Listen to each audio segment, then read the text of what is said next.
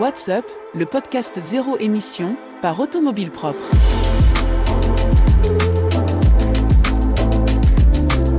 Le Cybertruck est enfin là, mais ne serait-ce pas le premier accident industriel de Tesla?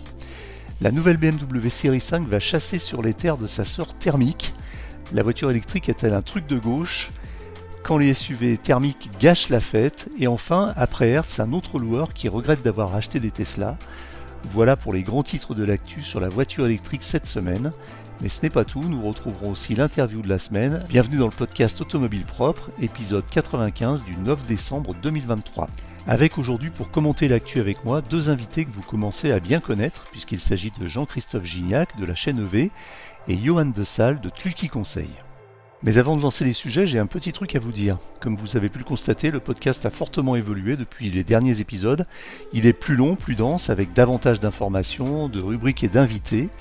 Le résultat en termes d'audience est très positif puisque celle-ci progresse fortement depuis début novembre avec des pointes à plus de 20 000 écoutes sur certains épisodes. On a eu un épisode qui a même dépassé les 50 000 écoutes puisqu'on a eu la bonne surprise de voir qu'il avait été repris par Google dans Discover. C'est peut-être pour vous ou votre entreprise l'occasion de profiter de cette visibilité auprès d'un public très ciblé autour de l'électromobilité. Si vous voulez participer à l'aventure et associer votre marque à l'émission de référence sur la voiture électrique, rejoignez-nous en tant qu'annonceur ou sponsor. Si vous êtes intéressé, contactez-moi directement à eric.automobilepropre.com eric.automobile-propre.com Allez, encore un petit mot, c'est de l'auto-promo cette fois. Vous avez certainement tous entendu cette affirmation, la voiture électrique, ça ne marchera jamais. Moi aussi, et comme j'en ai eu un peu marre des fake news et autres préjugés sur le sujet, cela m'a motivé à me poser devant mon clavier et à écrire un bouquin qui s'appelle justement La voiture électrique, ça ne marchera jamais. Un guide pratique pour toutes celles et ceux qui voudraient passer à l'électrique mais qui hésitent encore. Un guide objectif, factuel et pédagogique pour vous aider à choisir, loin des idées reçues et des fake news. Vous le trouverez sur Amazon en format broché, 180 pages, ou Kindle e-book, en faisant une simple recherche avec le terme voiture électrique dans la rubrique livre. Je vous répète le titre, La voiture électrique, ça ne marchera jamais.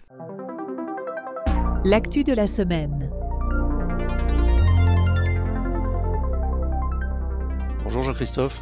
Bonjour Eric. Bonjour Johan. Bonjour. J'espère que vous allez bien. Ouais, alors moi je suis un petit peu déçu parce que tu nous as dit par mail que tu te mettrais au, dia- au diapason en te faisant une boule à zéro parce que tu invites les deux chauves et Ouais. tu l'as pas fait, t'as pas tenu tes promesses, je suis hyper déçu. Si, en fait, je l'ai fait, mais ça a repoussé très vite. Il faut que tu me donnes la- le remède. hein. C'est dans la recette. Très bien. Euh, bien écoutez, je vous remercie de vous joindre à nous pour ce, ce nouvel épisode du podcast sur l'actualité qu'on va commenter maintenant. Et on va commencer tout de suite avec un premier sujet. Le premier sujet, c'est le Tesla Cybertruck qui est enfin là, qui a été annoncé la semaine dernière et qui euh, déçoit un petit peu, c'est le moins qu'on puisse dire, Jean-Christophe.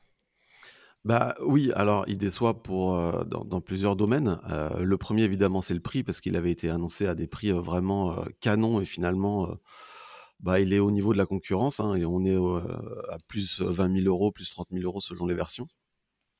Et puis euh, il déçoit aussi au niveau de l'autonomie, hein, euh, une autonomie beaucoup plus faible qu'annoncée au départ. Et, euh, par le, poids tractable, alors là c'est un peu dans une moindre mesure parce que ça reste quand même quelque chose d'assez exceptionnel. Mais effectivement, bah, les, les gens l'ont beaucoup attendu. Ça fait très très longtemps qu'on en parle avec des, des grosses grosses promesses au début. Et euh, je peux comprendre que ça soit assez décevant pour tout le monde, surtout au niveau du prix quand tu as précommandé et que tu te retrouves avec 20 000 euros à rajouter derrière. C'est un petit peu compliqué. Euh, Johan, ça t'inspire quelque chose? J'ai l'impression que c'est pas trop ta cam, hein, le, super, euh, le, le Cybertruck. Non, non, moi je milite pour des véhicules petits, légers, avec des petites batteries. C'est l'antithèse du Cybertruck. Donc Mm. je je m'intéresse pas trop à, à ce type de véhicule. Il y a peut-être une utilité pour certains professionnels, mais je suis pas sûr que ce soit eux qui vraiment fassent les volumes euh, du véhicule en question. C'est clair. Alors de toute façon, c'est là qu'on voit aussi qu'il y a probablement un gros gap culturel entre les États-Unis et, l'Europe, euh, parce que c'est effectivement un, engin qui aura peut-être, euh, qui trouvera peut-être sa place et son marché aux États-Unis, parce qu'on sait que une grosse partie des, euh, des, des Américains et notamment des professionnels euh, adorent rouler avec des pick-up. Nous, ça nous paraît un petit peu un non-sens parce que euh, c'est des, des espèces de genre d'engins avec des bennes ouvertes. On voit pas bien l'inté- l'intérêt chez nous. Euh, Là-bas, en plus, ils ont des grands espaces qu'on n'a pas ici, etc., etc. Des villes qui sont très rectilignes avec des avenues à deux fois trois voies la plupart du temps. Donc ça, ça s'inscrit parfaitement dans le, dans le paysage américain. Reste à savoir maintenant si les Américains qui sont aujourd'hui euh, des utilisateurs de, gros trucks et de gros pick-up trucks de type Ford F-150 seront, seront des, gens qui vont adopter un, pick-up électrique parce qu'on sait qu'en général, ils sont assez réfractaires à ce type de, propulsion. Puis ça pose, ça pose d'autres questions.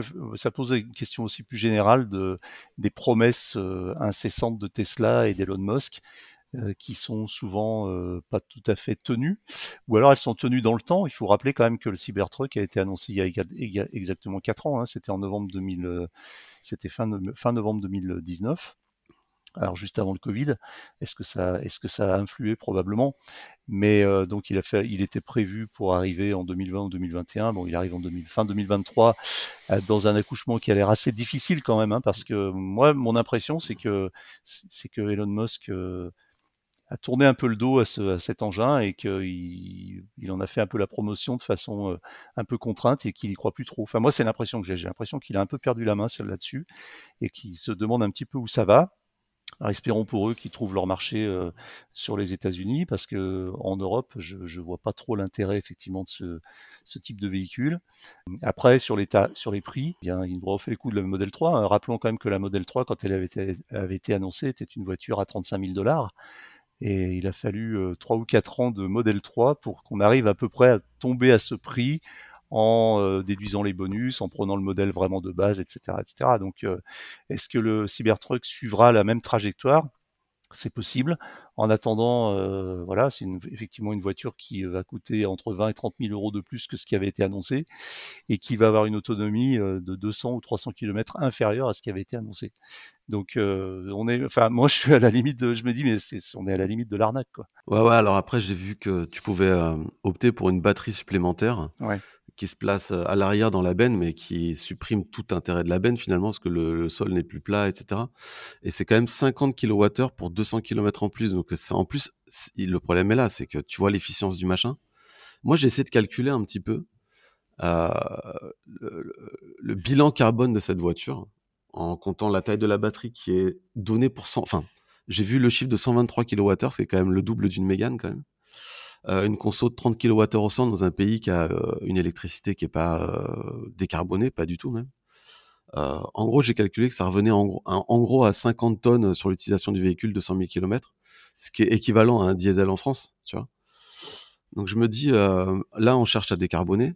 Peut-être que c'est bien effectivement de supprimer des gros pick-up V8 et tout en mettant des voitures électriques, des pick-up électriques, mais je pense que si on veut décarboner et si on veut être neutre carbone, quoi qu'il arrive, de toute façon, un jour, les Américains devront se passer de pick-up. Et ce qui mm. me semble compliqué. Euh, moi, je pense qu'on tous les trois, on est sur la même ligne là. Euh, le Cybertruck, soit on adore, on est fasciné, soit on, déteste ce truc. Mm. Et je crois que tous les trois, on n'est vraiment pas touchés par, euh, par l'engin. et, et moi, je vois passer des publics. Il y a des gens en France, hein, j'en ai vu, qui l'ont qui qui précommandé, enfin, qui sont sur les listes d'attente. Je n'arrive pas à comprendre. Je crois que ça fait 2m30, 2m40 de large. Enfin, c'est un truc il faut habiter, il faut habiter dans une maison, une grande maison à la campagne, et puis avoir un mode de vie quand même particulier. Enfin, moi, je veux dire, euh, si euh, je vois des urbains qui ont commandé cet engin, euh, c'est complètement ah bah un non-sens complet, mais on en verra. Je suis sûr que, je suis sûr que on va avoir des, mecs qui habitent dans Paris qui vont rouler en Cybertruck, comme ceux qui roulent en Hummer aujourd'hui. Hein. Mais ce qui est fou, c'est qu'il y a beaucoup de gens qui trouvent ça beau. Je trouve c'est compliqué. Enfin, ah, moi, je trouve super moche en plus. Hein. je trouve immonde. C'est hyper subjectif, mais c'est c'est vraiment pas. Euh, enfin, c'est juste fou, quoi, en fait, comme véhicule. Hmm. Par contre, je trouve ça. Enfin, tu, disais, est-ce que les gens aux, aux États-Unis qui roulent en pick-up auront envie de passer euh, sur le Cybertruck? Je pense que pour le coup, Elon Musk a été malin en proposant un véhicule euh, très puissant, justement pour séduire cette clientèle un peu, tu sais, hmm. très masculine, très. très bagnolarde, en fait. ouais, voilà. Il y a une vidéo qui est, qui est incroyable où où euh, il y, a, un drag race entre euh, hmm. le Cybertruck et une Porsche 911. Et à l'arrivée, tu vois qu'en fait, le Cybertruck, il tracte une Porsche 911 aussi et il bat la Porsche. Dans une et je pense que tout ça, c'est fait justement pour arriver à séduire le bagnolard américain et son pick-up. Euh, le, le, rural, quoi, tu vois. Mais... C'est vrai que le, le, le coût de l'accélération de 0 à 100 en 2 secondes 6 pour la version la plus puissante, ok, moi je, on, aime bien, moi j'aime bien la performance, euh, on est toujours impressionné par des, ce genre de chiffres, mais pour un pick-up comme ça, ça n'a absolument aucun sens, on s'en branle complètement, quoi, en fait. Bah, pardon, pour le mauvais. Oh là là là là. non, mais, non, mais déjà, je sais pas si tu as essayé, moi j'ai essayé une modèle X Plaid. Ouais, j'ai essayé une modèle C'est juste, c'est juste tu te dis, mais à quoi bon? Enfin, ok, mmh. c'est rigolo, mais c'est juste démentiel. Enfin, tu, comment tu, fais, euh, ouais, tu fais l'accélération. Moi, je l'ai eu quelques jours, la modèle S-Plaid. Euh, l'accélération euh, totale en mode je sais plus quoi, c'est même plus le D-Cruise, je sais plus que, comment ça s'appelle. Donc celle qui te permet de faire de 0 à 100 en 2 secondes une, je l'ai fait en plusieurs jours et plusieurs centaines de kilomètres, je l'ai fait deux fois quoi. Et puis, et puis terminé quoi, parce que c'est rigolo deux fois, mais en plus si, tu as un passager, il tombe dans les pommes, il a la nuque cassée, enfin voilà. Tu... Mais déjà, déjà moi quand j'accélérais au volant, quand je faisais une grosse accélération, je sentais mes yeux qui commençaient à partir. aucun sens. Non, mais c'est sûr. Alors après, sur une voiture, une berline un peu sportive, moi j'ai une modèle 3 Performance, ça tape bien aussi en accélération. Euh, mais sur un pick-up, ouais, c'est sympa, mais sur un pick-up, puis après, il faut l'arrêter, quoi, l'engin qui fait 3 tonnes 5, quoi. Donc, euh, tu fais passer entre deux feux rouges euh, dans, dans, une ville européenne, quoi, ça va être compliqué. Après, il y a un truc qui est intéressant, c'est qu'il y a la charge bidirectionnelle. Donc ça, je me suis pas encore bien renseigné là-dessus. Bien sûr. Mais ça fait rentrer la charge bidirectionnelle chez Tesla, et ça, c'est plutôt un point positif qu'on espère voir descendre en gamme. Mais à voir comment ça fonctionne, si c'est un truc propriétaire ou si c'est un truc un peu open, je sais pas comment. Euh, là, j'ai vraiment pas d'infos encore là-dessus. J'ai pas, alors j'ai pas regardé en détail la technologie, mais j'ai vu aussi que le Tesla Cybertruck a été doté de la, du steer by, steer by wire, c'est-à-dire la direction sans, sans, sans, timone en fait, avec juste une impulsion électronique. Et Tesla, alors je ne sais pas si c'est Tesla qui revendique d'être le premier à l'avoir fait ou si, c'est son public. En tout cas, je voudrais m'inscrire en faux contre cette affirmation, puisque la première voiture dotée d'un steer-by-wire, c'était la l'Infinity Q50S qui est sortie en 2013. Donc depuis 2013, cette voiture est dotée du steer-by-wire. Je le sais d'autant plus que j'en ai une et en version hybride. Et euh, donc effectivement, c'est sympa parce que on peut régler la force et la démultiplication de la direction juste en appuyant sur un bouton. Et donc cette voiture était déjà dotée de cette direction sans tringle. Donc le, le Cybertruck n'est pas le premier. Après, est-ce qu'il utilise une technologie différente qui lui permet de dire qu'il est le premier? Ça, je ne suis pas allé dans ce détail. Dans ce niveau de et, et, ça te faisait pas moi ça ça m'angoisse cette histoire j'aime bien avoir une crémaillère un tube je sais que ça va tourner si je tourne oui c'est après en fait... et, les, les, les, les, Airbus actuellement qui volent dans lesquels tu montes, euh, voilà, c'est que du, euh, voilà, exactement pareil, mais ça m'angoisse quand même. Alors, ce qu'elle a aussi, cette Infinity Q50S, c'est qu'elle a quand même une tringle de direction euh, au cas où. C'est comme quand tu as les vitres électriques et puis tu as aussi un système qui permet de baisser la vitre manuellement. Donc, c'est la même chose. Ça veut dire que en fait, c'est un système double qui fait que si jamais il y a un problème électronique, c'est la, la, tringle de direction qui est traditionnelle qui, prend le, qui reprend la main. Cool. Donc c'est complètement sécurisé. Euh, ceux qui ont essayé cette voiture en, mode sportif, parce que c'est une voiture assez puissante aussi, se plaignaient un petit peu d'un certain flou, d'un certain manque de réactivité de la direction sur circuit. Enfin bon, c'est une grosse berline euh, statutaire, c'est pas une bagnole qui est spécialement faite pour aller sur circuit, même si elle avait quand même 365 chevaux, mais moi je l'ai jamais senti. Si tu es en conduite quotidienne, c'était une douceur incroyable. Donc euh, donc c'était plutôt sympa. En tout, ça, en tout cas, on sait quoi offrir à Noël à Johan, un petit Cybertruck, je crois qu'il sera vraiment très content. Merci beaucoup. Deuxième sujet, la nouvelle BMW série 5, que cette nouvelle i5 électrique fera la moitié des ventes à terme de la série 5 chez BMW. Johan? Alors oui, j'ai trouvé cette annonce euh, très audacieuse. Euh, BMW et surtout la série 5, c'est des véhicules qui se vendent beaucoup aux entreprises. Euh, et, aujourd'hui, les entreprises sont très loin de faire, euh, de faire 50% de leurs achats en électrique, surtout des sur des véhicules aussi statutaires que, euh, que les séries 5. Hein. Moi, la, la, gestion de flotte d'entreprise, c'est mon domaine. Et c'est les gens qui ont le niveau pour avoir une BMW série 5 sont pas les hmm, premiers qui passent à l'électrique. Et euh, Johan, on sait, je te coupe, pardon, on, on, connaît le, le pourcentage d'électrification dans les, dans, les, dans les flottes aujourd'hui? Euh, oui, il est, euh, il est inférieur à celui des particuliers en fait. Aujourd'hui, le, alors j'ai pas les chiffres exactement en tête, mais, euh, les particuliers achètent à peu près 16% de, de, véhicules électriques et les entreprises sont plutôt aux alentours de 10-12% de, de véhicules électriques. Et, dans l'annonce euh, BMW, ce qu'il faut lire, c'est les petites lignes, hein, un peu comme dans toutes les publicités. Euh, c'est-à-dire que ce, chiffre de 50%, il est sur la durée de vie euh, du modèle, c'est-à-dire qu'en fait, bah, schématiquement, ils disent qu'ils vont commencer comme tout le monde, c'est-à-dire qu'ils vont peut-être en vendre 10%, peut-être même un petit peu moins au tout début, et puis à la fin, ils en vendront peut-être 80 ou 90%. Un véhicule aujourd'hui, ça se, ça se conçoit pour à peu près 7 ans, donc s'ils le sortent maintenant, ils arrêtent en 2030. Et donc effectivement, en 2030, euh, ils en vendront peut-être 80-90% en électrique. Et donc au, total, au cumul, ils en auront fait 50% mmh, mmh, d'électrique.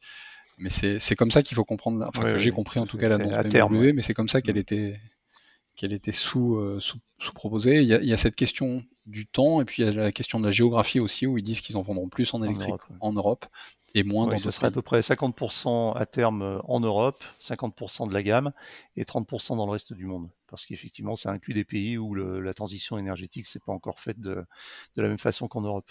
Moi, j'ai des petits chiffres si vous voulez. Ouais. À propos de l'i4, c'est intéressant. Tu, l'as euh, essayé en plus l'i4. Tu as essayé l'i5 aussi, j'y sais Ouais, j'ai essayé, les deux. J'ai essayé l'i-Drive 40 et la, M, la M60. je, crois, je, crois, que tu as bien aimé d'ailleurs l'i5. Non, mais moi je suis un fan de BMW, hein. c'est incroyable. La l'i5, elle est. Bref. Euh, je, je, vous donne des chiffres avant. Euh, en France, le pourcentage de BM i4 vendus sur les IMAT cumulés, donc série 3 Berlin, série 3 Touring et série 4 Grand Coupé, donc vraiment toute la gamme série 3, c'est quand même 30%. Si tu enlèves le break, c'est 46%. Et sur le, la part juste i4, c'est-à-dire, enfin, série 4, on va dire, ouais. c'est 62% des séries 4 vendues sont des électriques. Ah Donc, ils sont déjà, ça, ça, marche quand même déjà très bien. Alors qu'elle est sortie il y a à peine deux ans. Oui, oui, mais, euh, mais euh, sincèrement, euh, BMW en électrique, autant il y a des marques qui souffrent comme Volkswagen, Stellantis qui ont des images pas terribles. BMW en électrique a une super bonne image. Et les, les voitures sont vraiment euh, incroyable à conduire. Et ça, je rejoins vraiment Max Fontanier qui, qui, a fait le test de l'i5 et qui dit vraiment que quand on monte dans une BMW, même électrique, bah, on est dans une BMW. Et, euh, et, donc ouais, moi je suis pas, je, je, je, suis pas troublé. Hein. Là, on est déjà sur des chiffres assez hauts de vente électrique dans, dans, sur la gamme euh, série 3, série 4. Alors la série 5 c'est un peu plus haut, c'est un peu plus cher, mais euh, à mon avis, euh, oui, ça va le faire. Ouais. Donc tu, tu, considères toi euh, que BMW est, est, une des marques qui est en train de mieux réussir sa, sa transition vers l'électrique? Ouais, bah, il y a encore des défauts. En fait, pour moi, le gros défaut de BMW, c'est que ce sont des plateformes multi-énergie et que du coup, euh, bah, par exemple, tu as un très grand capot qui est fait pour loger un très gros moteur et qui empiète sur l'habitacle avec un tunnel central qui est assez énorme, etc. Et quand tu compares à une Tesla, enfin, je veux dire, l'i5 à l'intérieur, c'est plus petit qu'une Model 3, tu vois. Donc, euh, il y a encore des problèmes comme ça, mais sinon, euh, donc ils vont bientôt sortir la NEU classeuse, c'est-à-dire vraiment ouais. la plateforme, vraie voilà, plateforme. voilà. Et là, là, je pense que ça va être vraiment quelque chose d'incroyable. Mais pour le coup, après, euh, moi, j'ai vu rien que sur l'i4, les évolutions, c'est assez incroyable. Quand on l'a essayé la première fois, il y avait quasiment pas de planificateur, c'était un truc vraiment basique. Maintenant, c'est mieux que chez Tesla. Je veux dire, ça donne les pourcentages à l'arrivée. Oui, tu peux dire combien génial. tu veux à l'arrivée. Tu peux Ouais. dire quel réseau de bornes tu veux. Enfin, il y a le plug and charge et tout. Enfin, ça, c'est Mm. c'est vraiment canon. Mm. Donc, euh, ouais, ouais, j'y crois vraiment. Je- surtout, BM a compris. BM va vraiment dans le sens de l'utilisateur à l'inverse de Tesla. Mm. C'est vraiment le conducteur euh, roi.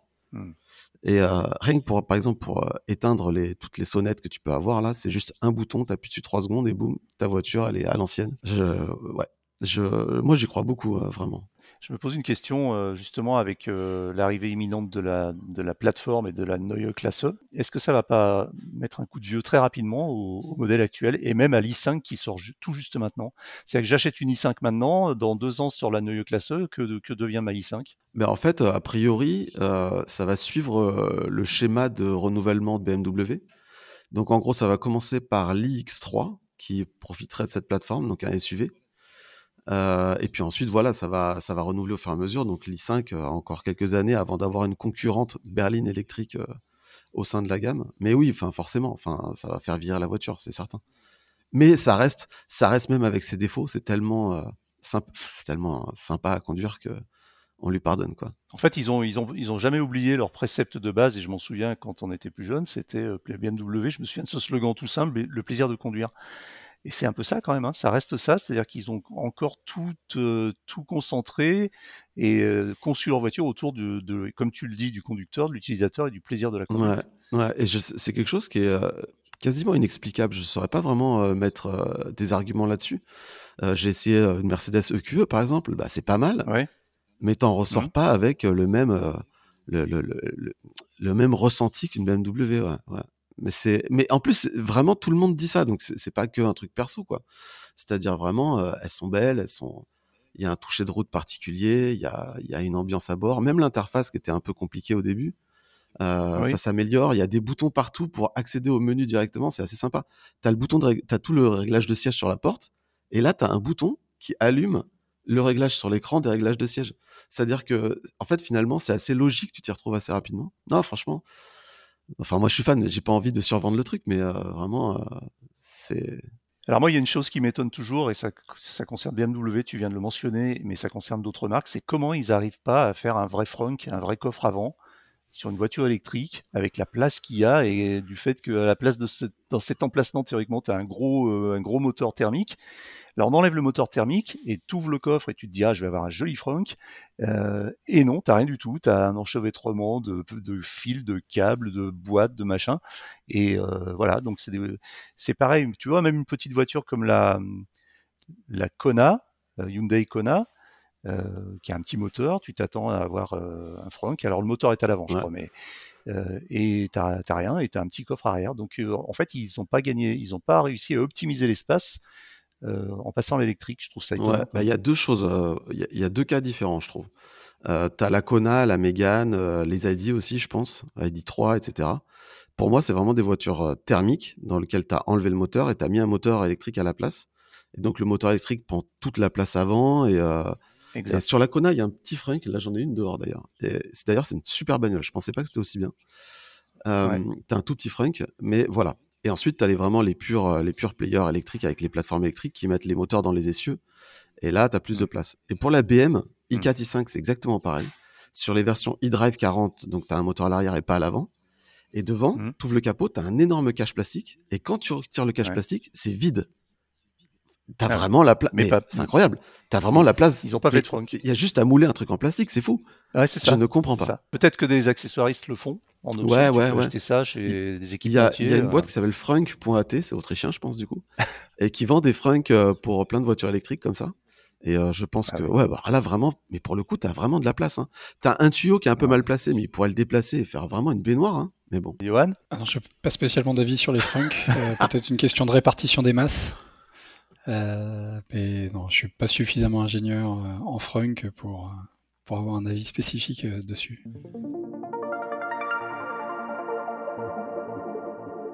Troisième sujet, un sujet un petit peu politique, donc on va y aller très prudemment, hein, parce qu'on sait que généralement c'est des sujets assez inflammables. Dis-moi pour qui tu votes et je te dirai si tu roules en voiture électrique.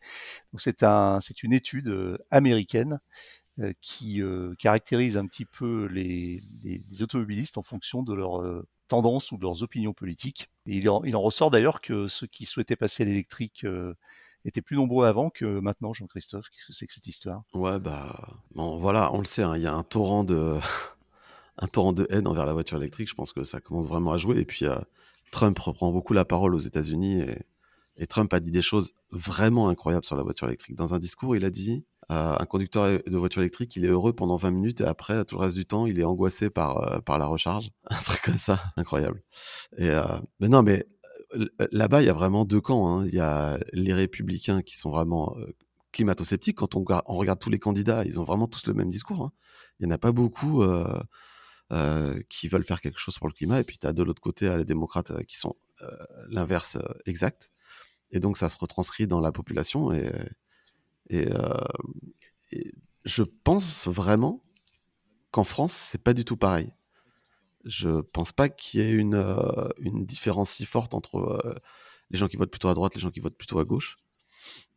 D'ailleurs, j'ai demandé sur Instagram, j'ai demandé sur, sur notre compte un petit peu, j'ai demandé aux gens qui voulaient bien répondre de quel côté ils votaient.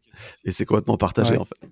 Donc hmm. bon, voilà. Alors c'est c'est plein de paradoxes. Hein. On ne pas, on va pas se lancer dans une, une analyse politique, c'est pas notre rôle, et puis on n'a pas la compétence. Mais simplement, je constate euh, que si on parle de droite-gauche d'une façon assez clivante et assez, assez euh, primaire, je vais dire, euh, on a plutôt tendance à dire que les gens de droite sont effectivement climato-sceptiques ou peuvent être climato-sceptiques, ce qui dans la réalité n'est peut-être pas aussi tranché que ça. Mais bon, allons-y comme ça.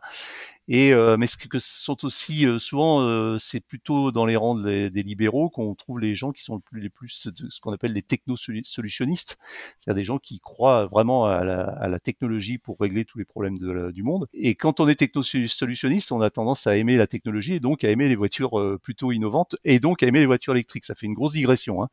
Donc est-ce que est-ce que c'est aussi clivant que ça? Est-ce que c'est aussi partagé que ça? Et d'un autre côté, euh, est-ce que est-ce qu'on peut être climato-sceptique et détester pour autant la voiture électrique? C'est la question que je me pose. Alors aux États-Unis, on a l'impression que les choses sont plus simples, elles sont un petit peu plus basiques.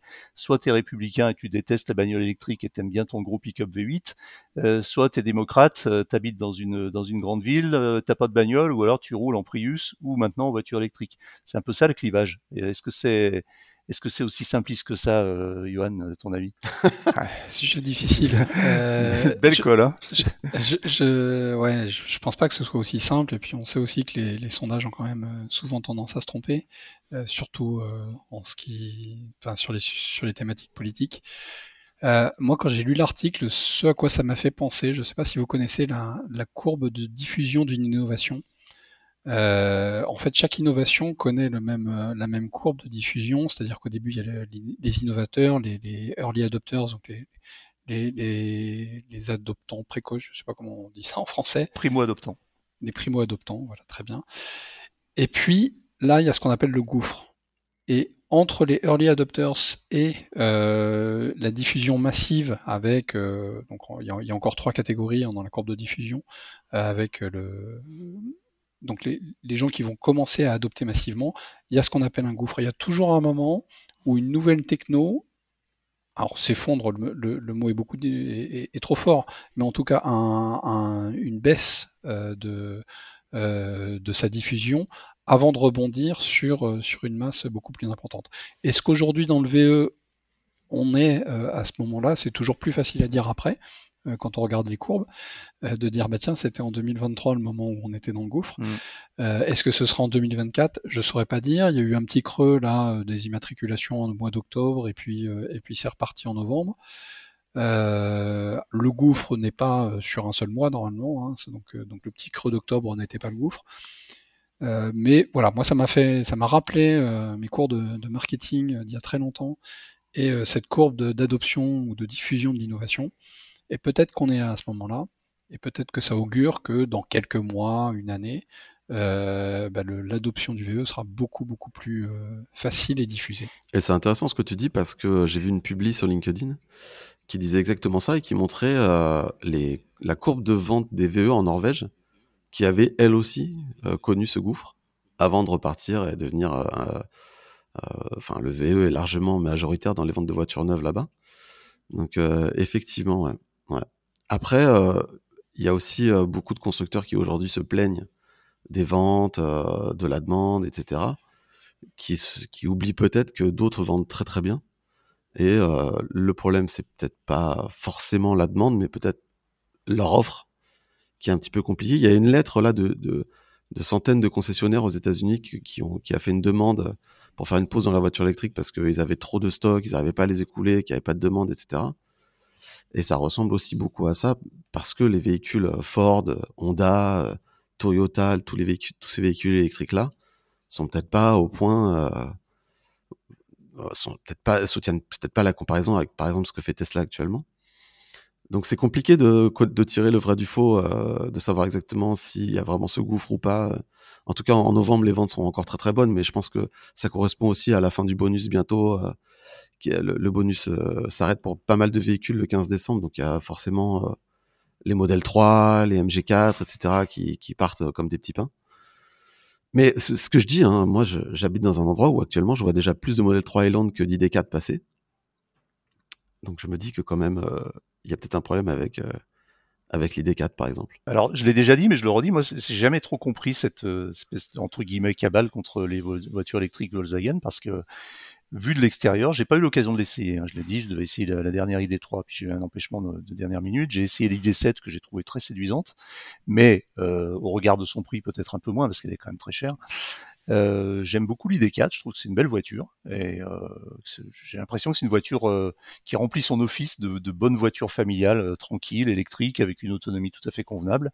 Et je sais que bon, elle est pas très appréciée. J'ai lu des témoignages de gens qui disent j'ai eu une ID4, je l'ai rendue, je l'ai revendue, plus jamais ça. Je trouve ça très radical. mais effectivement, peut-être qu'on est dans une espèce de, petit creux où le marché se cherche encore en ce moment. Quatrième sujet, Johan, euh, il s'agit des SUV thermiques qui posent un vrai problème, on le sait, et qui contribueraient à annihiler euh, les efforts et les gains de CO2 obtenus par euh, le développement de la voiture électrique. Alors, en fait, quand on analyse l'impact d'un véhicule bah, sur, notre environnement global, on peut prendre trois paramètres. Euh, il y a ce que le véhicule va émettre au moment de son utilisation, il y a ce que ce qu'il va falloir mobiliser euh, comme matériaux au moment de sa production, et puis euh, ce que ce qu'il va falloir mobiliser comme énergie pour l'utilisation du, véhicule. là, ce qui a été expliqué dans, l'article, c'est que l'électrique, ben, c'est bien parce qu'en fait, ça émet moins, ça émet plus au moment de, au moment de la euh, de l'utilisation. Alors ça, émet quand même des particules, ça dépend si on parle de CO2 ou de, ou de particules, mais ça, émet beaucoup moins au moment de l'utilisation. Ça émet plus par contre au moment de la production euh, du véhicule. Et euh, au moment de la production d'énergie, bah, ça dépend un peu où vous habitez. ça peut émettre beaucoup, beaucoup, beaucoup moins si vous êtes en France, en Suède, en, ou au Québec. Et puis ça peut émettre un tout petit peu moins si vous êtes en Inde, en Allemagne, en Pologne. voilà.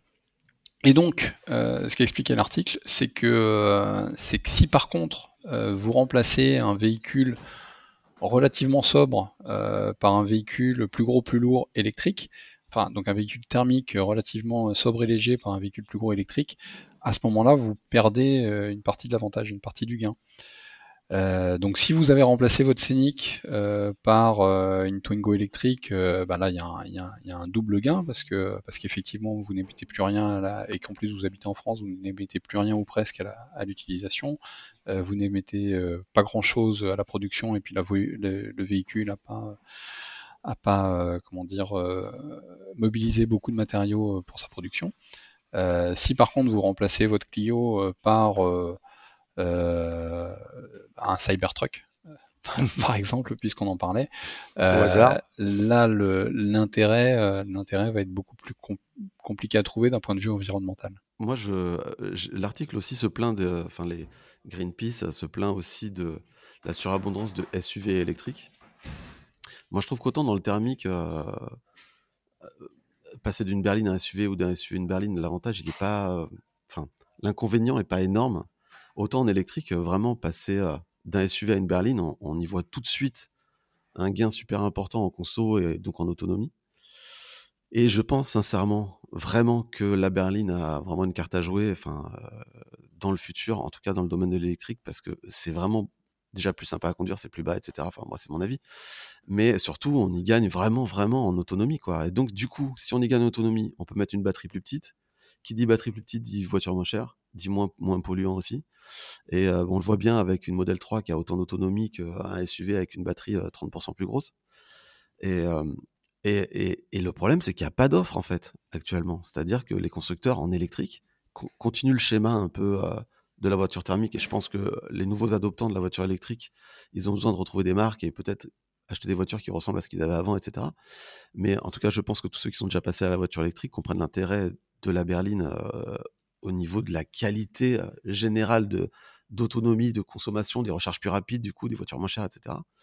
Mais on n'a pas d'offre, on n'en a pas. Mais je suis assez content parce que j'ai vu sur Automobile Propre que le mois dernier, la Tesla Model 3 était arrivée deuxième des ventes en France, c'est-à-dire toute catégorie confondue, hein, même thermique électrique. Alors c'est un chiffre un peu biaisé parce que forcément il n'y avait pas de Model 3 qui avait été livré récemment parce que la nouvelle est arrivée, etc. Et puis il y a le bonus qui s'arrête, donc tout est compacté au même moment.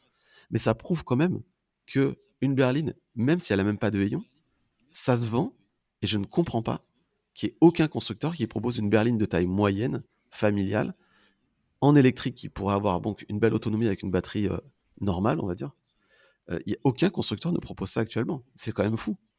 Ouais, alors on a, euh, on a effectivement la Tesla Model 3, on a peut-être, on en parlait tout à l'heure de la BMW Ouais, c'est 4 c'est quand, quand même très cher. Il y a la, B, il y a la BYD. c'est très cher. Et puis, voilà, c'est ce que j'allais dire, le, le- le Voilà, reste, bah, c'est les, Chinois. C'est- alors, tous- les Chinois. Ouais, et euh, puis en plus, des, berlines. belles berlines. hein. Putain, les berlines chinoises, les, les NIO, les, les BYD, tu les vois, c'est flatteur. hein. C'est vraiment des belles voitures. La BYD, a priori, se vend très très bien, la Seal. Euh, bah voilà, bah, peut-être que les Chinois, en fait, vont prendre des parts de marché aussi sur le fait que qu'ils vont proposer des véhicules qui correspondent euh, un petit peu à l'électrique. Mais surtout, si tu regardes dans les cartons, dans les projets futurs, il n'y en a pas beaucoup. hein. Il y a, y a- il y a pas de... Là, comme ça, en y réfléchissant, Volkswagen, il n'y a pas de berline à venir. Ils ont fait que l'ID7, mais l'ID7, c'est vraiment euh, c'est très très euh, cher, très très haut de gamme. Euh, qui? Stellantis? Audi, Audi, Audi a 6 Citroën, mais c'est pareil, c'est du très haut de gamme, ça va sortir à 80, 100 000 Voilà, t'as minimum, à mon t'as- avis. t'as- t'as la C4 chez, euh, chez Citroën, mais qui est un petit peu dépassée quand même. T'as la Taycan, qui est une Voilà. vraie berline. Du peuple. Mais, euh, mais effectivement, ouais, c'est ça, berline du peuple qui commence à 90 000 euros, ou un peu plus, sans option. Et donc, en fait, il y a un gap aujourd'hui, c'est-à-dire que les constructeurs français semblent maintenant vouloir s'orienter sur des petites voitures, des bien. petites citadines, ce qui est très très bien, Sob, donc IC3, euh, Renault 5, bien futur Twingo électrique, euh, les Allemands avec la, la, la Polo euh, ID to All, etc. D'un autre côté, les grosses grosses, les gros SUV ou les SUV, quelques berlines de luxe, mais en effet, la berline moyenne telle qu'on a pu la connaître et telle qu'on la connaît avec la Model 3, bah, il y en a une seule, c'est la Model 3. Alors moi, je voulais corro- corroborer ce que vient de dire Jean-Christophe. Si on compare euh, la Ioniq 5 et la Ioniq 6, euh, qui sont sur, des, sur la même plateforme, avec la même batterie, enfin, tout, tout est équivalent, euh, sauf la carrosserie, à ma connaissance. Euh, la Ioniq 5, qui est le SUV, euh, va proposer euh, 500 km d'autonomie, je crois 507 en WLTP, et la Ioniq 6, qui a un aéro... donc la seule différence, c'est l'aérodynamisme du véhicule, propose jusqu'à 614, euh, je crois, de mémoire, en WLTP. Euh, et ça, ça se fait uniquement, uniquement sur, euh, sur l'aérodynamisme et donc le, le fait que la voiture soit plus basse, euh, plus, euh, plus profilée, et on gagne euh, 100 km d'autonomie. Si en plus, comme le disait tout à l'heure Jean-Christophe, il y avait une batterie un petit peu plus petite, on pourrait conserver les 500 km avec une batterie un petit peu plus petite, et puis, euh, et, puis avoir une consommation encore un petit peu meilleure. Euh, Enfin, tout ça, c'est un cercle vertueux.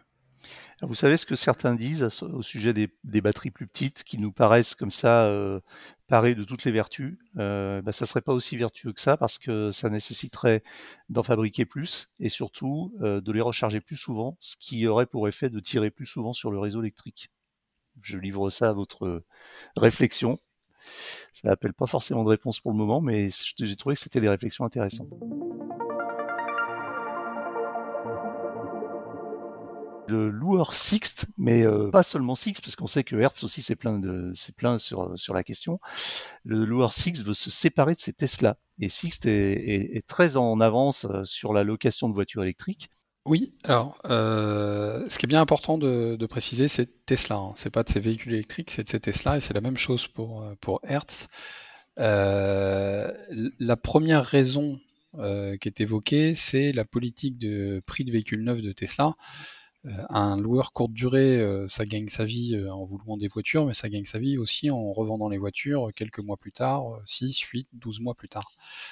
Si sur les 6, 8, 12 mois, la voiture a perdu entre 5 et 10 000 euros, ce qui peut arriver chez Tesla, forcément, le prix de vente, vous n'allez pas revendre un véhicule qui a 8 mois plus cher qu'un véhicule qui est neuf, qui en plus chez Tesla est disponible instantanément si vous n'êtes pas trop regardant sur la couleur.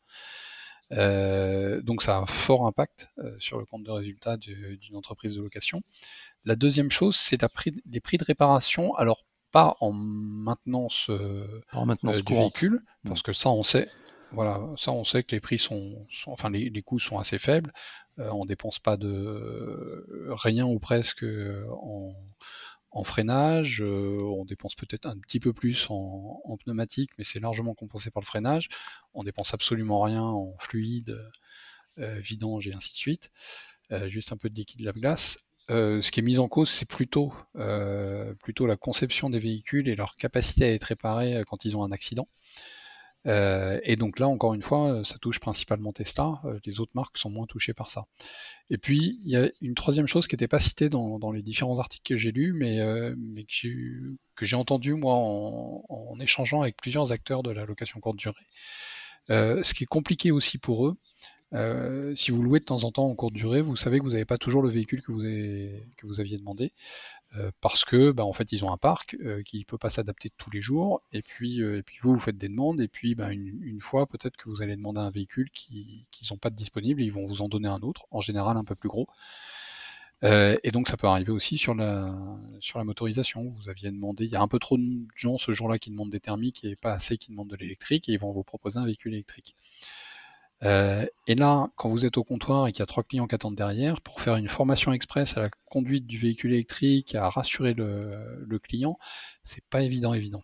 Euh, parce que l'agent de comptoir, il a trois minutes pour vous expliquer tout ça, et on sait tous autour de la table que nous, il nous a fallu plus de trois minutes pour comprendre comment on se recharge, comment ne pas, enfin, que, que l'autonomie qui affiche au tableau de bord, c'est une vraie autonomie et qu'elle va pas s'effondrer du jour au lendemain, que si je mets le chauffage, euh, je vais quand même pouvoir euh, rouler avec la voiture, c'est pas l'un ou l'autre.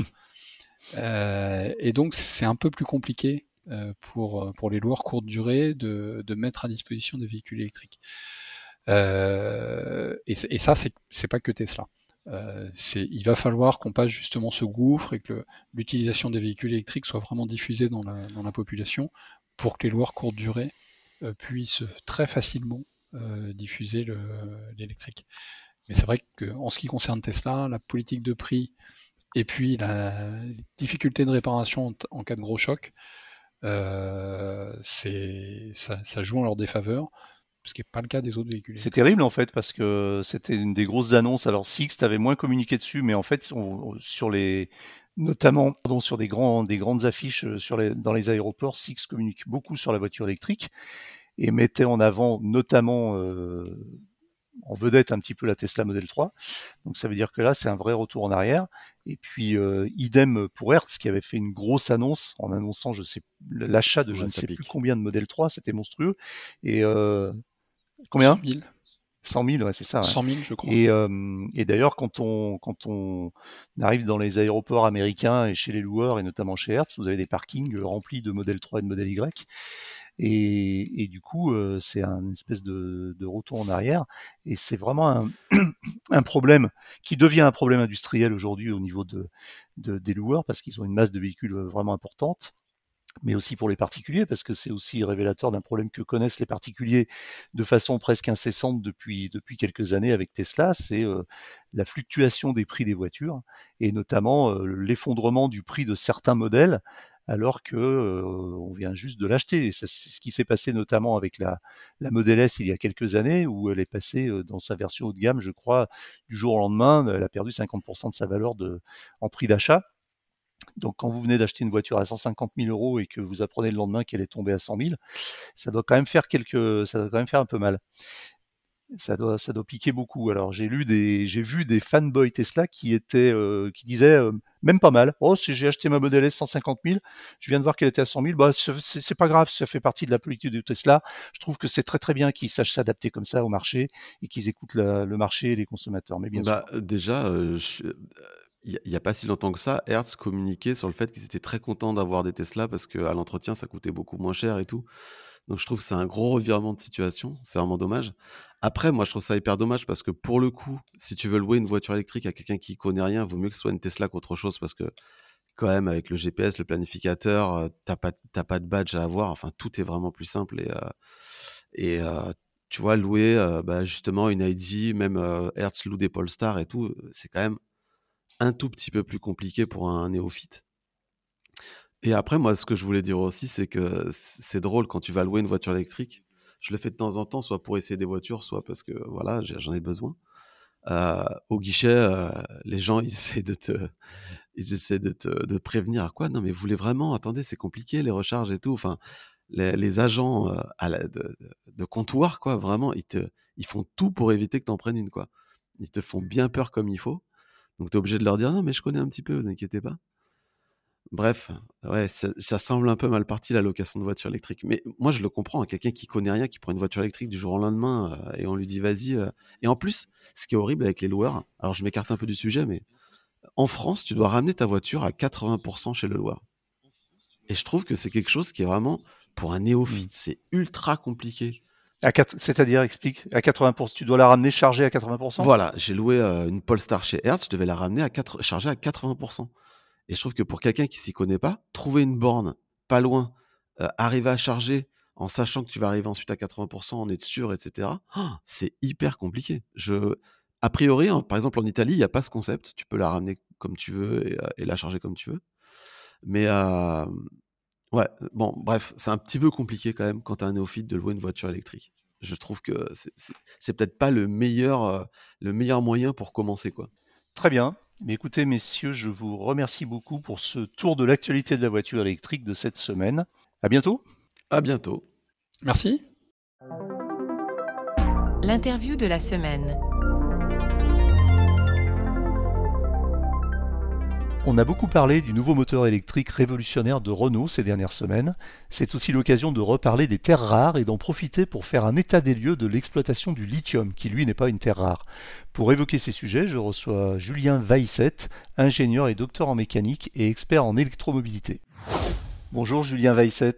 Bonjour Eric. Vous êtes ingénieur et docteur en mécanique, cofondateur d'Ambre, une entreprise qui s'est donnée pour mission de démythifier et de vulgariser la fabrication de véhicules électriques légers sur un modèle participatif et open source. Vous avez d'ailleurs lancé euh, récemment un chantier, une sorte de preuve de concept, construire sa moto électrique. Alors pour les auditeurs, vous pouvez trouver euh, ce site en tapant tout simplement construire sa moto électrique sur Google. L'URL c'est construire sa moto électrique.org avec des tirets entre construire sa moto électrique. Voilà. Euh, en fait, je vous avoue que j'ai un peu de mal à vous présenter tant vous portez euh, différentes casquettes, mais une chose est sûre, je vous suis à travers votre newsletter et c'est une incroyable source d'informations et de connaissances sur le sujet de l'électromobilité. Du coup, je vous ai proposé de venir un petit peu réagir dans le podcast sur différents sujets et puis j'espère qu'on aura l'occasion de le faire de façon relativement régulière en fonction de vos disponibilités. Euh, aujourd'hui, on va parler de, trois sujets. Euh, tout d'abord, l'annonce récente de Renault sur euh, son nouveau moteur révolutionnaire, nouveau moteur électrique, bien sûr. Ça nous permettra de faire un point sur le, sur le sujet des terres rares et puis aussi, on parlera aussi du lithium puisque vous avez produit récemment de, des articles très approfondis sur ces deux sujets. Alors tout d'abord, Julien, sur l'annonce récente de Renault qui, qui travaille sur un moteur électrique unique au monde en collaboration avec Valeo. Alors un moteur plus puissant, sans terres rares, qui devrait être prêt pour 2027. Alors c'est le moteur électrique E7A, qualifié de unique au monde, avec une architecture all-in-one et avec l'utilisation d'une technologie de rotor sans terres rares. Vous avez un peu étudié le sujet, Julien, qu'est-ce que, vous en pensez? Euh, Alors déjà, j'aimerais euh, commencer en disant que je vous remercie de m'inviter sur, sur ce podcast. Euh, et je, je serais ravi d'y revenir autant que possible pour discuter de tous ces sujets. Euh, donc, au sujet du, euh, du moteur euh, révolutionnaire de Renault, bon, évidemment, jusqu'à présent, tout ce qu'on aura entendu sur le sujet est quand même de la communication et majoritairement de la communication. donc, révolutionnaire, il est au même point que beaucoup d'autres moteurs sont révolutionnaires. monde il est tout aussi monde que d'autres autres moteurs. Ce qui est particulièrement marquant chez Renault et qui là peut être considéré comme unique, c'est ce développement des moteurs euh, synchrones à rotor bobiné, comme celui qui était installé sur, euh, sur la Zoé depuis, depuis ses débuts, euh, sur la nouvelle Mégane, et qui effectivement sera, ben, ce sera la technologie qui sera utilisée sur ce moteur E7A. E Donc il est pas, il, est, il, existait déjà alors en fait? Il est alors pas directement parce que c'est une, une nouvelle itération et il y a des petites variations, donc on, on pourra y revenir dessus, mais la technologie existait déjà, oui. Alors, Renault était le seul à son niveau aussi gros à exploiter cette technologie-là. Donc, en ça, c'est une commande, mais oui, c'est une technologie qu'ils connaissent bien. D'ailleurs, dans le communiqué qu'ils ont publié sur leur site, ils précisent bien que cette co-conception qu'ils ont faite avec euh, Valeo, euh, c'est vraiment une co-conception puisque Renault s'est occupé du rotor, donc qui est la particularité de ce moteur, c'est le moteur à rotor bobinet, euh, et Valeo s'est occupé du stator, qui lui aussi a quelques particularités dans, euh, les, essentiellement les bobinages, qui euh, là ne seront pas faits avec des fils de cuivre, mais qui seront faits avec la technologie qu'on appelle les hairpins. Donc, traduction, c'est la, la, pince à cheveux, quoi, l'épingle à cheveux, qui permet d'aller chercher de meilleures densités de puissance donc en résumé, c'est un moteur qui euh, a encombrement égal et voire même inférieur, puisqu'on parle de 30% d'emprise de, en moins, euh, présentera une puissance en tout équivalente, voire supérieure. Alors, d'après ce qu'ils disent, oui, ça sera probablement le cas, mais c'est euh, donc ça, ça, sera permis essentiellement par le, stator qui a été développé par Valeo. Ouais. Puisqu'en fait, ce qu'il faut savoir, c'est qu'un moteur électrique, alors c'est là où on peut rentrer dans les détails un peu techniques, mais euh, un moteur électrique, déjà, il affiche deux puissances. Il affiche grossièrement une puissance en pic, donc une puissance instantanée qu'il est capable de fournir euh, pendant quelques secondes, voire euh, quelques dizaines de secondes. Donc ça, c'est la puissance de 200 kW qui est annoncée par, par Valeo et Renault, qui est probablement celle qui, qui seront capables de tenir. Et ensuite, la puissance continue, qui est la puissance que le, que le moteur est capable de tenir pendant une plus longue durée, et qui là est en fait uniquement dépendant du comportement thermique du moteur.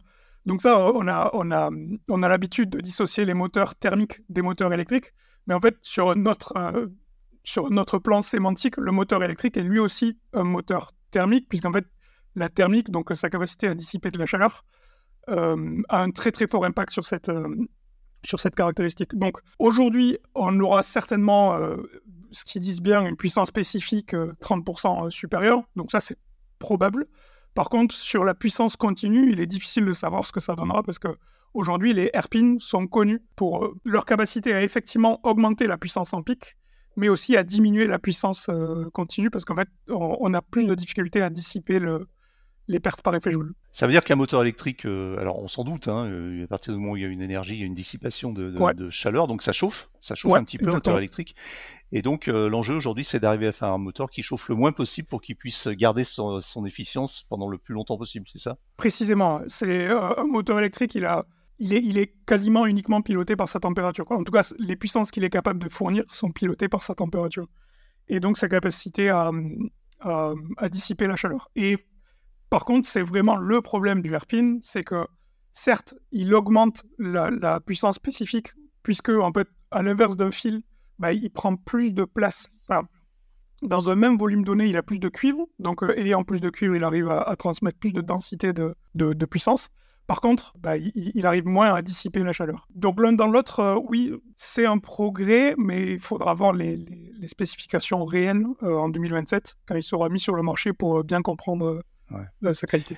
Et son, son avantage, est-ce que c'est un moteur qui à puissance égale va consommer moins? Non, non, non, non. non, ça, non, non, ça va même consommer plus que d'autres moteurs parce que le moteur à rotor bobiné, qui est un superbe moteur, enfin, je suis vraiment un, grand, euh, euh, un grand supporter de, de ce moteur. Euh, c'est quand même le moteur qui a le, sur la plage d'utilisation dynamique d'un véhicule électrique, c'est le moteur qui a le, le moins bon rendement global. Euh, donc ça, effectivement, j'ai vu sur le site de Renault qui disait, euh, je sais plus, euh, je sais plus exactement, mais quelque chose. Enfin, il parlait de consommation, il me semble. bon, ça, ça c'est à vérifier parce que, alors, c'est peut-être mieux que leur version actuelle du, rotor du moteur à rotor bobiné, mais par contre, ça sera jamais aussi bien qu'un moteur à réluctance comme ceux qui sont installés sur, sur les Tesla ou, ou un moteur à induction. Alors ça nous amène justement à ce point, euh, le point euh, entre guillemets environnement, parce que là on parle d'un moteur qui n'utiliserait pas de terres rares. Ouais. Alors déjà on va dissiper une confusion. Les terres rares, c'est, on est bien d'accord, c'est uniquement dans les moteurs et non pas dans les batteries. Exactement. Euh, quand on parle de terres rares dans les, dans les véhicules électriques, en, réalité on parle bon, essentiellement du néodyme. Et le néodyme, c'est la terre rare qui est utilisée dans les aimants permanents qui permet de, d'avoir des aimants permanents de, de très très haute performance euh, performance, pardon. Hmm. Et donc les aimants permanents qu'on retrouve dans les, euh, dans les rotors des, des, moteurs et, effectivement on retrouve aucune terre rare dans, dans les batteries lithium-ion. Alors c'est vrai que c'est une, une, croyance qui est assez euh qui a la peau dure. Ouais. J'ai du mal à comprendre pourquoi Pourquoi? Alors que euh, la précision a été faite des, milliers de fois euh, par des milliers de personnes, mais voilà, ça continue, ça continue à se Après, euh, forcément, le, niveau de connaissance progresse avec, avec l'extension du marché, donc je pense que c'est une erreur qu'on fera de, de, moins en moins, mais il est bien de le rappeler de temps, en temps. Alors justement, ces terres rares, ça, ça, pose problème parce que, comme vous l'indiquez dans votre newsletter, c'est aussi un enjeu de, quoi, de, de, souveraineté, parce que finalement, alors un enjeu environnemental évidemment parce que quand on dit terres rares, hein, c'est pas, elles sont pas rares en fait. C'est surtout qu'elles sont très difficiles à extraire et, très disséminées et ça pose des problèmes euh, ben, environnementaux et humains euh, quant à l'extraction. Et puis euh, le, sujet aussi sur que, vous avez pointé, c'est que ça pose aussi des problèmes de souveraineté parce qu'on dépend finalement de territoires qui sont pas les nôtres. Ouais, précisément. C'est vrai que les, terres rares sur ça, c'est assez intéressant. Alors, le terme de terre rare, en fait, c'est un terme qu'on a hérité du 19e siècle, donc faut pas trop lui, lui en tenir rigueur, mais euh, en fait, la terre rare permet d'illustrer la différence entre la ressource et la réserve. La ressource, en gros, ben, c'est toute la, toute la quantité de minerais qu'il y a sous nos pieds euh, disponible dans la terre. Et la réserve, c'est celle qui est réellement accessible et économiquement pertinente à aller, à aller excaver. Et les terres rares, effectivement, ont ce problème-là, c'est qu'elles sont en, très grande quantité. Enfin, si, si, on regarde dans la croûte terrestre, on en retrouve euh, à peu près partout et, en quantité euh, non négligeable. Mais par contre, les, réserves économiquement viables sont relativement faibles, euh, suffisamment faibles en tout cas, pour qu'on puisse encore les traiter comme, comme rares. bon, après, effectivement, le, le, problème principal des terres rares, outre l'aspect écologique qui est, qui, est, qui est, un aspect non négligeable, c'est effectivement celui de la souveraineté des, approvisionnements dans ces minerais puisque, euh, alors, moi j'ai les chiffres de 2020, mais en 2020, je crois que c'était 67% des, euh, de la production mondiale de néodyme qui était faite en Chine. Et c'est ah, c'est là où la Chine est assez, euh, assez extraordinaire, c'est que non seulement la Chine exploite les une grande partie des réserves mondiales, mais en plus c'est elle qui fabrique une encore plus grande partie des produits qui sont, qui sont issus de, de ces terres rares. Euh, donc aujourd'hui, l'enjeu, euh, plus qu'écologique, il est, bah, ouais, il est, il est, il est de souveraineté euh, sur ces minerais critiques. Alors, en fait, c'est relativement complexe le problème des terres rares, puisqu'elles sont parfaitement nécessaires dans de nombreux usages. Bah, on peut prendre l'exemple des IRM, on, sera, on se mettra d'accord sur ça, qu'on a, on a bien envie de continuer d'utiliser des IRM, mais pour les IRM, on a besoin de terres rares. En fait, il y a plein d'autres usages comme ça. et c'est pareil dans, de nombreux moteurs. moi, je considère que il y a des moteurs où on est content d'avoir des terres parce que c'est des moteurs où on, a besoin de puissance spécifique extraordinaire. Mais dans mm. les moteurs où euh, on peut se permettre d'être 10, 20, 30, 40 kilos plus lourd qu'une alternative avec des aimants permanents, euh, alors là, on peut essayer, il apparaît pertinent de, se passer des terres En fait, ce que je trouve assez intéressant dans, les terres c'est qu'elles posent le problème, la question de l'usage, euh, de la nécessité de, pousser les performances au maximum. Euh, et, par là, euh, je trouve que Renault a pris une, bonne, euh, une bonne direction avec ce moteur-là. Donc si on arrivait à, d'ici, je sais pas, à un horizon 2030-2035 à avoir des moteurs qui se passent complètement de terre rare, ça serait plutôt une bonne nouvelle pour pour les pays qui n'en produisent pas, mais peut-être aussi pour les produits, les pays qui en produisent, parce que ça supposerait qu'on arrête de de, de, de, détruire et de, et de piller leur sol. Ouais, c'est ça. Et effectivement, il y a cet enjeu. Enfin, je pose souvent la question de si, si on découvrait euh, euh, euh, une mine, une, comment dire, un gisement de, de néodyme, je ne sais pas, dans, dans le Sidobre du Natal, enfin de là d'où je viens, dans le Tarn, voilà, dans, la montagne du Nord, est-ce qu'on accepterait de, de, trouer le paysage avec ces gigantesques mines? Mmh. Les preuves que non. donc, quoi qu'il en soit, effectivement, autant que faire se peut, il apparaît pertinent de, limiter l'excavation de ces ressources. Mais par contre, mm. je, je, me permets quand même de, de, revenir sur ce que vous avez dit. Vous avez dit si on arrive à produire des, moteurs sans terre, ben, en fait, on en fait depuis bien longtemps. Et d'ailleurs, euh, Tesla en fait toujours avec leur moteur à induction. Euh, ben, Renault est un bon exemple. Il y a, y a, quand même pas mal de constructeurs qui ont euh, exploité le, des technologies de moteurs sans, sans aimant permanent. Donc c'est parfaitement possible. En fait, c'est un choix. C'est faut D'accord. C'est un problème de compromis et, quelquefois, euh, ça peut être rationnel tout comme parfaitement irrationnel. Euh, d'ailleurs, euh, alors je ne sais pas si vous avez le, ratio, mais je me posais la question, dans un moteur, disons un moteur électrique de voiture, je ne sais pas, ça pèse quoi, 90 kg à peu près, entre 90 et, enfin entre 70 et 90 kg. Oui, donc c'est ordre d'idée. Quel est le poids des terres rares? Oh, c'est rien du tout.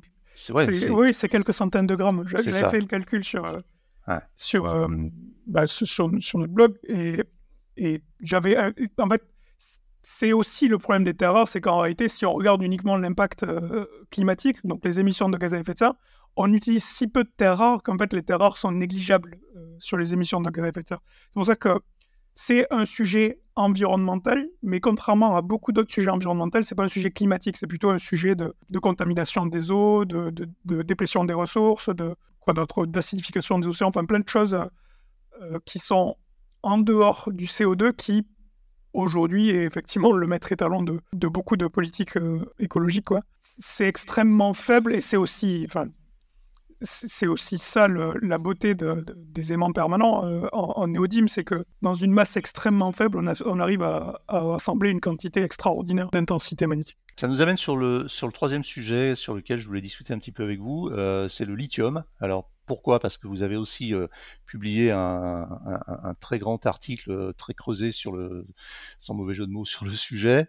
Et, du coup, j'aimerais qu'on fasse un peu le point parce que vous avez un point de vue que j'ai trouvé intéressant. C'est pareil, c'est de dire que finalement, si on continue à fabriquer, fabriquer trop de voitures avec des trop grosses batteries, ça va poser un problème non pas écologique, un petit peu comme ce que vous venez de dire sur les terres rares, mais tout simplement de pérennité d'approvisionnement. Ça veut dire que si on fait trop de voitures avec des trop grosses batteries, on n'aura plus de lithium pour, euh, pour, les, pour mettre dans les batteries. Enfin, en schématisant, c'est un peu ça Ouais, ouais, c'est alors effectivement, en, poussant les curseurs du, raisonnement, c'est ça, c'est le point que je voulais prouver, c'est euh, aujourd'hui, grossièrement, il y a à peu près euh, un milliard de voitures dans le monde.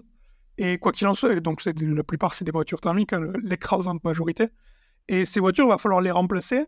Euh, et aujourd'hui, le chemin qu'on prend, euh, manifestement, c'est euh, un remplacement par des voitures équivalentes d'un poids supérieur, puisque avec des batteries assez conséquentes. Et je me suis juste amusé à faire le calcul à partir des réserves en lithium actuelles. Donc, c'était les réserves de 2022. Alors, c'est le problème des réserves, c'est que les réserves, à l'inverse des ressources, évoluent.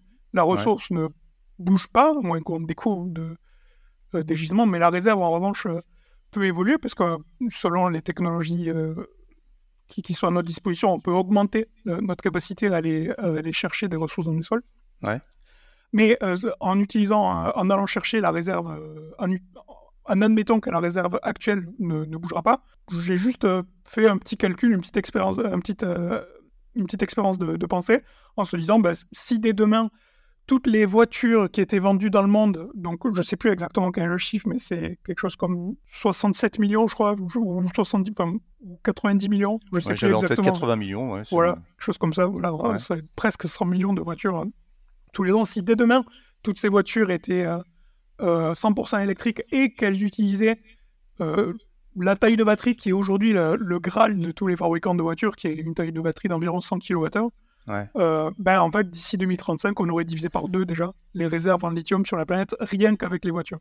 Mmh, Donc, mmh. c'est une expérience de pensée. Évidemment, euh, c'est totalement aberrant parce que bien avant, euh, on, aurait une tension sur les approvisionnements. Et d'ailleurs, il est absolument aberrant d'imaginer que toutes les voitures pourraient être vendues avec une capacité de 100 kWh. Mais c'est juste pour montrer que, il me semble en tout cas que quand on est l'industrie automobile, on doit toujours faire l'exercice de un peu de l'impératif catégorique kantien de se dire, OK, ben, euh, est-ce que cette voiture-là, euh, si tout le monde l'utilisait, euh, je ne le regretterais pas, quoi. Mmh, mmh. Est-ce que c'est réellement tenable? Est-ce que systémiquement, on n'arriverait pas à un problème? Oui, c'est pas crédible de continuer à, promulguer, à promouvoir autant les, les, voitures de 100 kWh, et il faudrait essayer de trouver des solutions pas nécessairement tuer les voitures de 100 kWh, mais trouver une solution euh, massive pour euh, réduire la taille des batteries, pour garder la réserve qui, qui s'amenuise quoi qu'il en soit. Alors la Chine n'est pas le premier producteur de lithium, hein. je crois que c'est l'Australie aujourd'hui, loin devant. Euh, le Chili, la Chine arrive en troisième position avec 14%, 15% du marché, on va dire. Euh, L'Argentine, le Brésil, euh, le Zimbabwe. Alors étonnamment, on a le Portugal en septième position, qui est qui produit à peu près un, montant équivalent à celui du, Canada. Et alors, le lithium, c'est pareil, c'est pas c'est pas quelque chose de, rare. Il suffit entre guillemets de creuser pour en trouver. Et il y a un projet de création de mines de lithium en France, dans l'Allier, euh, qui devrait ouvrir en 2027, je crois. Hein. Donc euh, peut-être qu'un jour on sera autosuffisant euh, en production de batteries pour nos, propres voitures électriques. Vous en pensez quoi?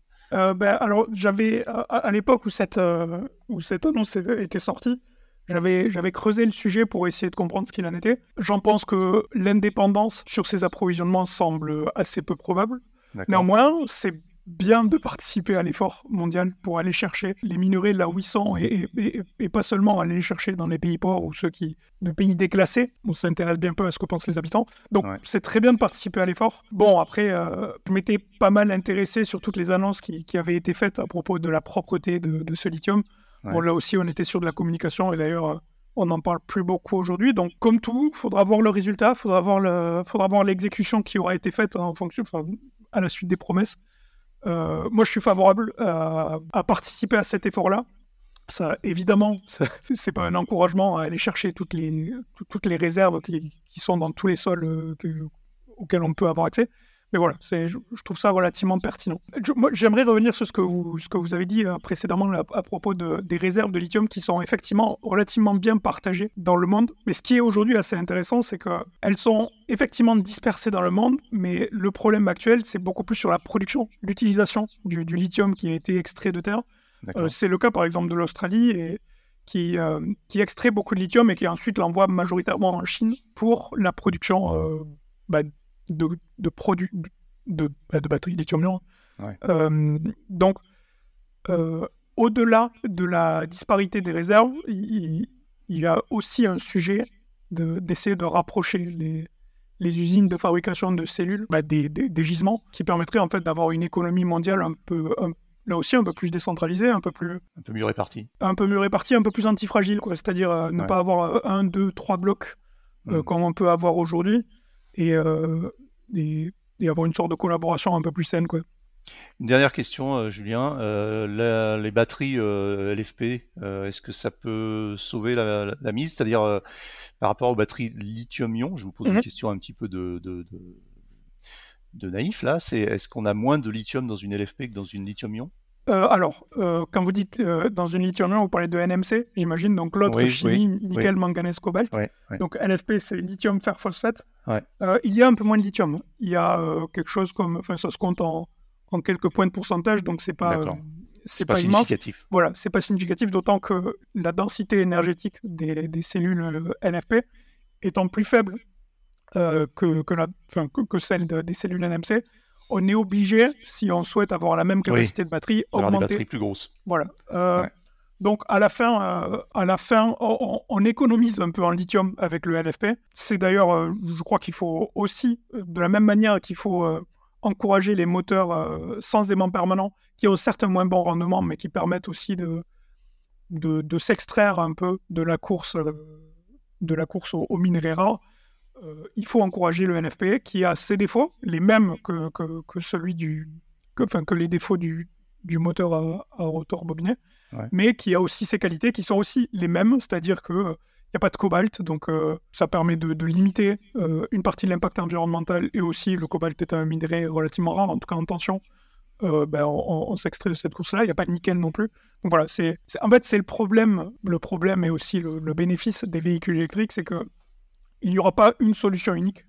Euh, il n'y aura pas une technologie unique, contrairement euh, à ce qu'on avait connu jusqu'à présent avec euh, le moteur à combustion interne qui, qui, qui, est, qui, reposait sur le miracle du pétrole. Aujourd'hui, on va devoir composer avec plein de technologies. Il y a le sodium-ion, il y a, y a, y a les, les, supercondensateurs qui peuvent aider dans certaines situations. Disons-le, il y a la pile à combustible qui, dans, dans, certains usages aussi, peut avoir du sens. c'est compliqué en termes d'analyse et de planification. Euh, parce que parce que c'est un problème dynamique extrêmement complexe. Euh, mais on va devoir en passer par là. Quoi. Eh bien, je vous remercie beaucoup, Julien Weisset. Je rappelle que vous êtes ingénieur et docteur en mécanique, cofondateur d'Ambre, une entreprise qui s'est donné pour mission de démythifier, de vulgariser la fabrication de véhicules électriques légers sur un modèle participatif et open source. On aura l'occasion d'en reparler parce que ça sera sympa aussi un jour de faire un point sur votre chantier de cette fameuse moto électrique. Voilà, bah, je vous remercie et puis euh, à très bientôt probablement pour, euh, pour d'autres éclairages très intéressants sur le, marché de l'électromobilité. Merci beaucoup Julien. Merci Eric, à bientôt. Les auditeurs envoient les watts. Bonjour Eric. Je m'interrogeais sur euh, le fait que les câbles des bornes type T2 ne soient pas attachés. Euh, pour répondre un petit peu sur ce qui a été dit sur la norme NFC, NFC 1500 concernant les bornes domestiques, euh, pourquoi ces bornes publiques ont-elles des câbles non attachés euh, alors que par exemple des stations à essence bah, ont bien leurs tuyaux attachés, ce qui paraît extrêmement logique. Et pourquoi doit-on encore aujourd'hui avoir un câble T2 T2 dans le coffre de sa voiture pour pouvoir se recharger sur euh, des bornes publiques en courant alternatif. Les bornes CCS, par exemple, ont bien leur câble attaché également. Donc il y a quelque chose d'assez illogique là-dedans euh, qui oblige euh, chacun à avoir un câble à la bonne longueur, donc si possible supérieur à 5 mètres, qui est la longueur d'une voiture, pour pouvoir bien se garer et se brancher sur les bornes publiques. Voilà, bah, je voulais savoir un petit peu si les fournisseurs de bornes, les, collectivités territoriales, euh, les mairies, etc., qui installent ces bornes sur des places publiques, euh, avaient un petit peu réfléchi à ce genre de questions, parce que ça paraît assez illogique de devoir se trimballer avec son câble.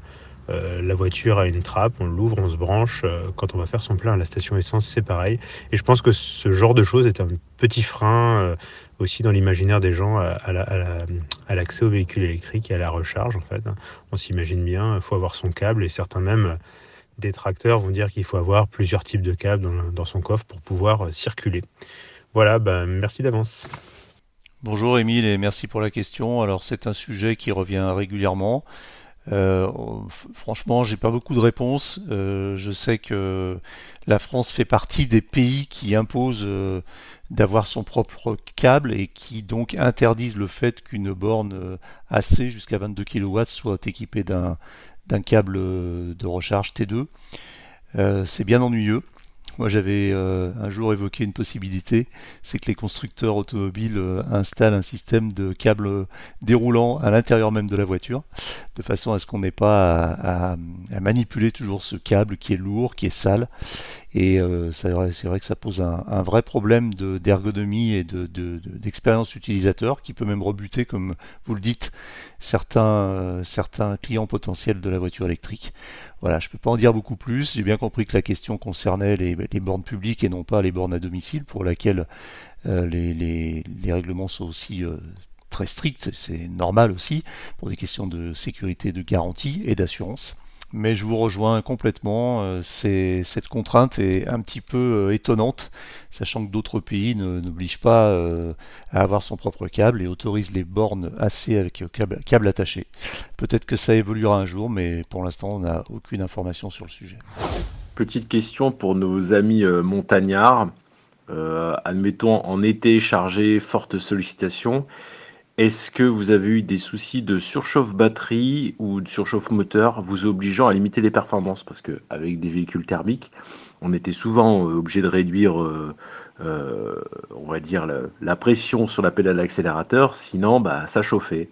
Et quid du véhicule électrique? Parce qu'on connaît tous son efficacité, mais on ne connaît pas forcément tous ses limites. Donc ça serait bien d'avoir vos témoignages pour les essais un peu, les conditions sévères. Bonjour Gary et merci pour la question. Alors théoriquement un moteur électrique ne chauffe pas ou chauffe très peu. C'est ce qui explique d'ailleurs qu'on ne peut pas récupérer le surplus thermique d'un moteur électrique pour, pour euh, l'utiliser comme chauffage dans la voiture et qu'il faut euh, soit une pompe à chaleur soit une résistance indépendante. En revanche la batterie peut chauffer euh, la batterie peut chauffer si elle est trop sollicitée et dans certaines conditions. Alors moi, je l'ai déjà expliqué, je vais vous donner mon cas euh, euh, personnel. J'en ai déjà parlé ici, je crois d'ailleurs. Très rapidement, cet été, lors d'un jour de canicule, j'ai fait une recharge de ma voiture à 13h, une Tesla Model 3 Performance. J'avais roulé à peu près une heure le matin, une heure à deux heures, et puis je m'arrête dans un superchargeur, donc un superchargeur V3 qui charge à 250 kW en crête. Et, et donc je mets ma voiture en charge. J'étais en plein soleil, 13 heures, avec la clim, etc. Euh, et, pendant la charge, la, ventilation de la batterie euh, a fait un bruit euh, énorme, comme, comme seul on peut l'avoir quand on est sur un superchargeur, mais vraiment très très très très fort. Je l'avais rarement entendu aussi fort. Et quand j'ai voulu repartir, quand la charge était terminée, la voiture a refusé de démarrer. Et j'ai eu un, message au, tableau de bord qui affichait moteur avant désactivé, vous pouvez quand même rouler. Donc j'ai pu, après, en attendant, j'ai attendu 30 secondes et puis j'ai relancé la voiture. Et là, elle a démarré et j'ai roulé pendant une cinquantaine de kilomètres avec seulement le moteur arrière. Et le message disait bien qu'il n'y avait pas de problème, que je pouvais rouler. Et puis au bout d'un moment, je me suis arrêté à l'ombre, il faisait un peu plus frais, j'ai laissé la voiture euh, le temps de faire quelques courses et quand je suis revenu, euh, tout était rentré dans l'ordre, les deux moteurs remarchaient. Et je pense que ça ne venait pas de, la surchauffe d'un moteur, mais plutôt de la surchauffe de la batterie, qui du coup a déconnecté, l'un, débrayé l'un des moteurs pour euh, pouvoir se refroidir. Voilà. Donc une batterie peut effectivement chauffer quand, elle est, quand la voiture est bien sollicitée. Le moteur, j'ai plus de doutes.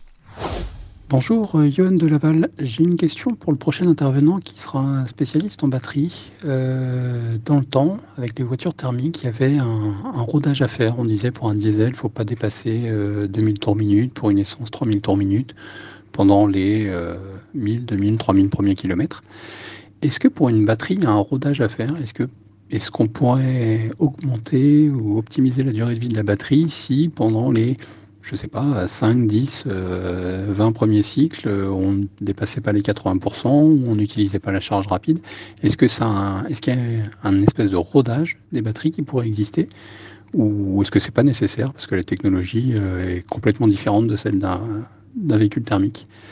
Eh ben, Si un spécialiste euh, euh, des batteries euh, peut répondre à cette question. Je suis très intéressé. Bonjour Johan, alors tu nous as à peine quitté en tant qu'intervenant du podcast et tu reviens maintenant en, tant qu'auditeur pour poser une question. Concernant ta question sur euh, le rodage des batteries, alors je, n'ai pas pu la poser au, spécialiste Julien Vaissette puisque son interview était déjà enregistrée et montée quand tu as posé cette question hier ou ce matin, je ne sais plus. Alors, moi, je vais tenter de te répondre simplement à ma connaissance. Un rodage n'est pas nécessaire. Euh, en tout cas, j'en ai jamais entendu parler. Et quand j'ai essayé ou acheté des voitures électriques, on m'a, m'a jamais fait ce conseil. Je ne crois pas non plus avoir vu ça dans les, dans les, guidelines d'utilisation de Tesla, par exemple. Donc, euh, euh, il ne me semble pas que ce soit nécessaire. En revanche, effectivement, il faut bien ménager théoriquement sa batterie, faire en sorte qu'elle ne reste jamais euh, chargé, en dessous de 20% très longtemps, ni au-delà de 80% très longtemps, et surtout à 100%. Donc quand on charge sa batterie à 100%, c'est parce qu'on a prévu un long trajet et donc il faut théoriquement partir tout de suite. Et puis éviter de la charger trop fréquemment sur des superchargeurs. En dehors de ça, il n'y a pas de nécessité de rodage à ma connaissance. Voilà, c'est terminé pour aujourd'hui, mais l'actualité de la voiture électrique ne s'arrête jamais. Retrouvez-la heure par heure sur automobilepropre.com. Pensez bien à vous abonner via votre plateforme préférée afin de ne rater aucun épisode. Et n'oubliez pas de noter le podcast sur les plateformes, c'est le meilleur moyen de nous soutenir et de nous faire connaître. N'hésitez pas également à nous faire vos retours, remarques, questions, suggestions à l'adresse podcast.automobilepropre.com. Quant à nous, nous vous disons à la semaine prochaine pour un nouveau numéro du podcast. Salut